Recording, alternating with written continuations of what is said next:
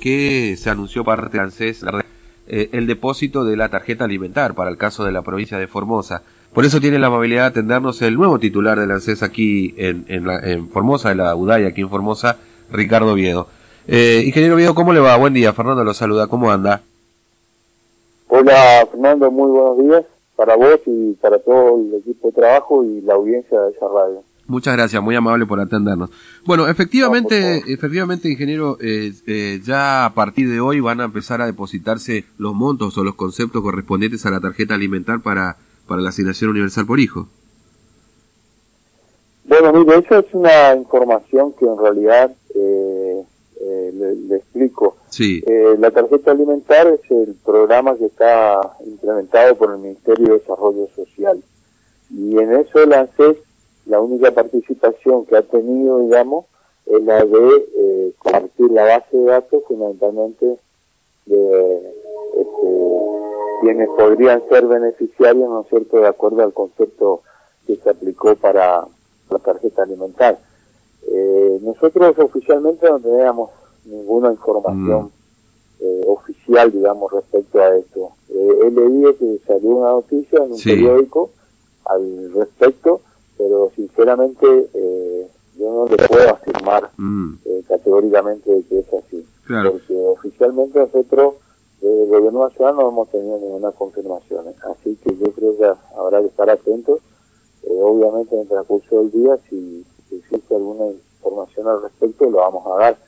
Pero este, ese es el mecanismo. ¿no? el Ministerio de Desarrollo Social de la Nación, que tiene también su representante en cada provincia, en eh, trabaja y determina, ¿no sé, el mm. panorama de paz. Sí, supuestamente es un este es un es un, comunicado que emitió el ANSES, pero bueno, vale la aclaración también para que la gente no vaya a, buscar ese depósito, haya leído, haya informado, porque usted sabe que después estas cosas se viralizan rápido, digamos, ¿no?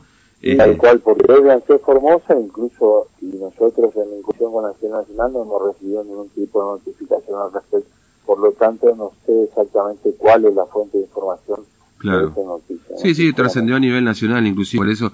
Ahora, este, ¿usted mientras tanto en la oficina está cerrada, permanece cerrada aquí en Formosa o hay teletrabajo, home office, no sé, como esta nueva variedad que tenemos hoy en, en, este coronavirus? Sí, eh, debido a estas circunstancias, ¿no es cierto?, la cuarentena y el aislamiento social obligatorio, eh, las oficinas de la ANSES eh, están cerradas, tanto acá en Formosa como las agencias del interior en Clorinda, Las Lomitas e Ingeniero Juárez.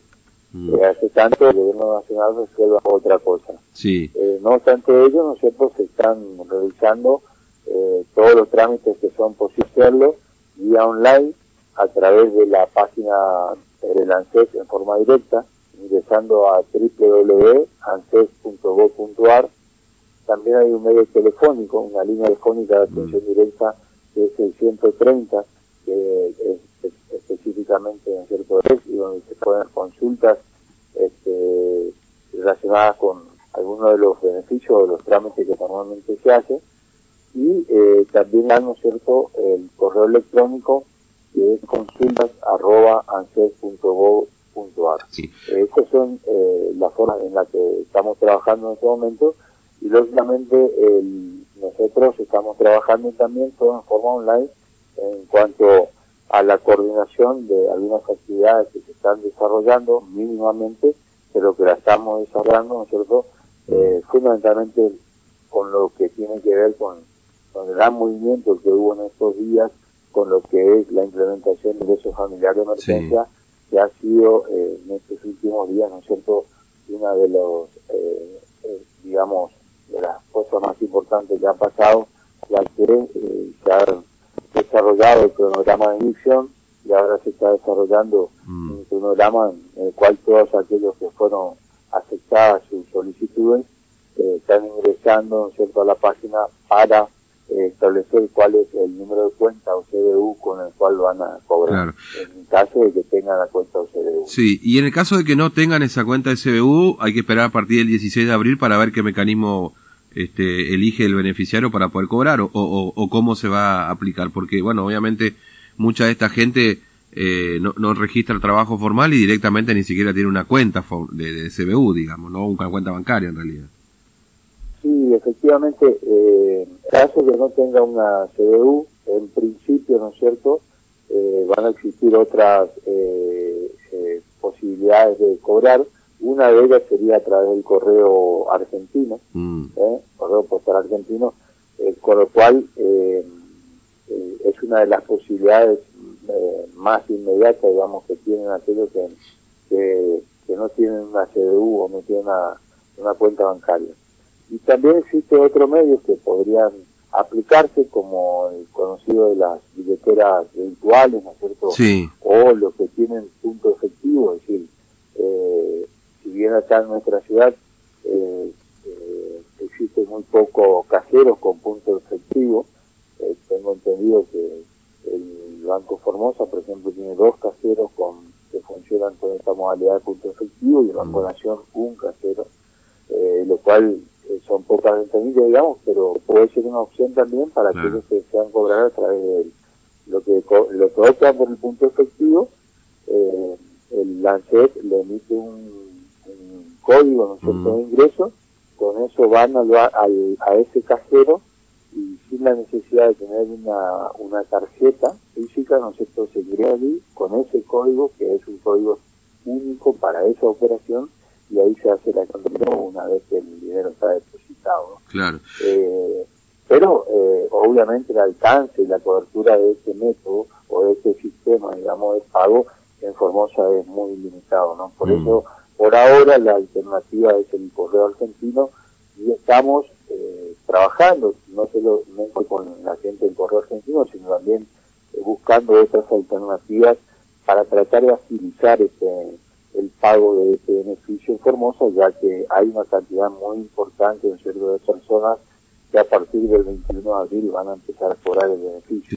Eh, ahora, eh, me preguntan mucho también, porque bueno, son 152 mil, números un poquito más, digamos, ¿no? Pero aproximadamente 152 para... 152.912 beneficiarios hasta el momento. Exactamente, eh, que es una cifra importante, lógicamente, para toda la provincia. Eh, acá me pregunta, mucha gente me lo ha preguntado también, ¿va a haber un proceso de reinscripción posteriormente al, al inicio del cobro? Este, si del, a partir del, 22 de abril eh, va a haber un proceso de reinscripción y eventualmente aquel que salió negativo puede asumar algún papel como para decir eh, que, digamos, y que se revea esa situación? En realidad lo que va a haber es la posibilidad de que aquellos que se inscribieron, mm. eh, no es que hacen un proceso de reinscripción ah. abierta, digamos, claro. sino que aquellos que se reinscribieron, que es una cantidad importante porque acuérdese que en total se presentaron más de 11 millones de solicitudes y hasta el momento fueron asignadas eh, 7 millones 854 mil 300 y algo de beneficiarios eh, un número muy importante, ¿no hablando a nivel total país. Eh, esos más 3 millones, casi 4 millones de personas que han quedado, a quienes se le ha denegado en una preinstancia, por así decirlo, el, el, beneficio, van a tener la posibilidad, a partir del 22 de abril, eh, de eh, ingresar o modificar algún tipo de información mm. que haya sido la causante, digamos, eh, de la denegación de, de ese beneficio. Así que creo que eso es una, eh, es una etapa importante que se va a dar y donde, bueno, eh, esas personas que habían solicitado el beneficio podrán completar información o modificar información de acuerdo a, a, lo que requiera la, cada una de las situaciones. Claro, obviamente. Eh, ahora, las oficinas sí hasta ahora no se sabe cuándo se van a abrir, digamos, ¿no? Es decir, o este, porque supuestamente a partir del 17 estaba previsto el, returnado, digamos, de muchos de estos turnos, 17 de abril, pero claro, con la extensión de esta cuarentena, por el momento las oficinas van a permanecer cerradas, digamos, ¿no? Sí, en principio, en principio sí, o alguna directiva en contrario del gobierno nacional, mm. ustedes saben que en caso de la CES una administración eh, nacional, ¿no es cierto?, que la pide el señor Jorge Banoli, y bueno, eh, en la medida que tanto el gobierno nacional como esta administración central eh, decidan continuar con la cuarentena, seguramente las oficinas van a continuar. y como usted le dijo, sí, efectivamente está listo para el 17, pero lógicamente con la extensión de la cuarentena necesitan ser modificados. Así que en modo expectativa y, tratando de, trabajar, digamos, con esta nueva metodología, de interrelación entre el personal, lo que pasa es que tiene sus limitaciones, ¿no es cierto? Y lamentablemente no podemos desplegar a veces eh, toda la atención que uno quisiera hacerlo y fundamentalmente eh, eh, tiene limitaciones para hacer, ¿no es cierto?, los trámites generales normales que se hacían con las puertas abiertas. ¿no? Mm. Entonces, eh, lo último para, para, para ir terminando. Eh, aquellos que, entonces este tema de la tarjeta alimentar, eh, no, no, ustedes no tienen la confirmación de que se vaya a depositar por lo menos hoy, digamos. Exacta, exactamente. Mm. Eh, nosotros no tenemos la confirmación, también se, este, así que yo, eh, por lo menos hasta ahora, eh, no puedo no puedo dar como una noticia real verdadera eh, desconozco la fuente de esa información así mm. que habría que estar atento a eso. En el transcurso del día obviamente si nosotros tenemos alguna precisión al respecto lo vamos a comunicar. Muy bien